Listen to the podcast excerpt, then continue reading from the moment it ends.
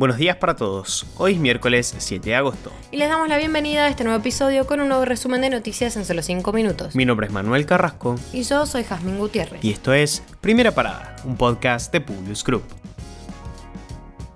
Nacionales. El ministro de Economía, Sergio Massa, tuvo la primera noticia positiva en términos de desembolsos concretos de dólares para la economía. Al respecto, el BID que preside Mauricio Claver Carone confirmó créditos para el país que, según fuentes oficiales, llegarán antes de fin de año por 3.000 millones de dólares, de los cuales 1.200 millones servirán para el fortalecimiento de las reservas del Banco Central. De esa cifra, al menos 500 millones ingresarán a las arcas de las autoridades monetarias al 30 de septiembre y el resto antes de fin de año. El ministro de Salud Pública de Tucumán, Luis Medina Ruiz, anunció que se decidió un cambio en el criterio de inclusión de los pacientes dentro del brote por la bacteria Legionella y por eso confirmaron 11 nuevos casos. Así, el brote infeccioso iniciado en la Clínica Luz Médica de Tucumán sumaría 22 contagios en total y 6 muertes. La legionela es una bacteria que vive en aguas estancadas con amplia gama de temperatura, preferiblemente superior a los 35 grados. Su crecimiento se ve favorecido por la presencia de materia orgánica. La infección puede causar una neumonía severa. La Corte Suprema de Justicia homologó hoy un acuerdo al que llegaron la Nación y la provincia de Santa Fe para que el Estado provincial cobre una deuda de 151 mil millones de pesos establecidos tras dos fallos de la Corte por un indebido descuento del 15% que se realizó sobre los fondos coparticipables durante años para financiar al ANSES. Las provincias de Córdoba y San Luis, que estaban en la misma situación, recibieron fallos similares tiempo atrás y estas sentencias ya se ejecutaron. San Juan y Mendoza firmaron un importante convenio con la empresa israelí Mekorot para mejorar el manejo del agua. La idea, siguiendo el ejemplo de Israel, es unificar el control de consumo doméstico, industrial y agrícola de los recursos hídricos y así definir las prioridades y las obras. Los exportadores de granos y subproductos ingresaron ayer 12 millones de dólares de los mil millones de dólares comprometidos con el gobierno para ingresar a las primeras 72 horas de la vigencia del nuevo dólar soja con un tipo de cambio a 200 pesos. En tanto, este martes habrían sumado 450 millones de dólares de acuerdo a fuentes al tanto del movimiento. El ex jefe del Distrito 23 de Santa Cruz de Vialidad Nacional, Mauricio Collareda, pidió hoy su absolución en el juicio oral por la obra pública en esa provincia.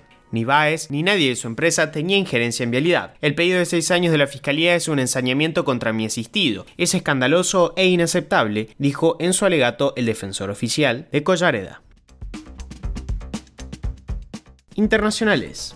El sismo de magnitud 6,6 que se produjo el lunes poco antes de las 13 en una provincia de China ya registra 66 muertos, casi 250 heridos, 12 desaparecidos y más de 11.000 evacuados. Igualmente resultaron dañadas al menos 7 plantas hidroeléctricas. Algunas rutas convertidas en ruinas o fracturadas por el terremoto son impracticables y obligan a los socorristas a atravesar ríos por puentes improvisados o con cables tendidos entre las dos orillas.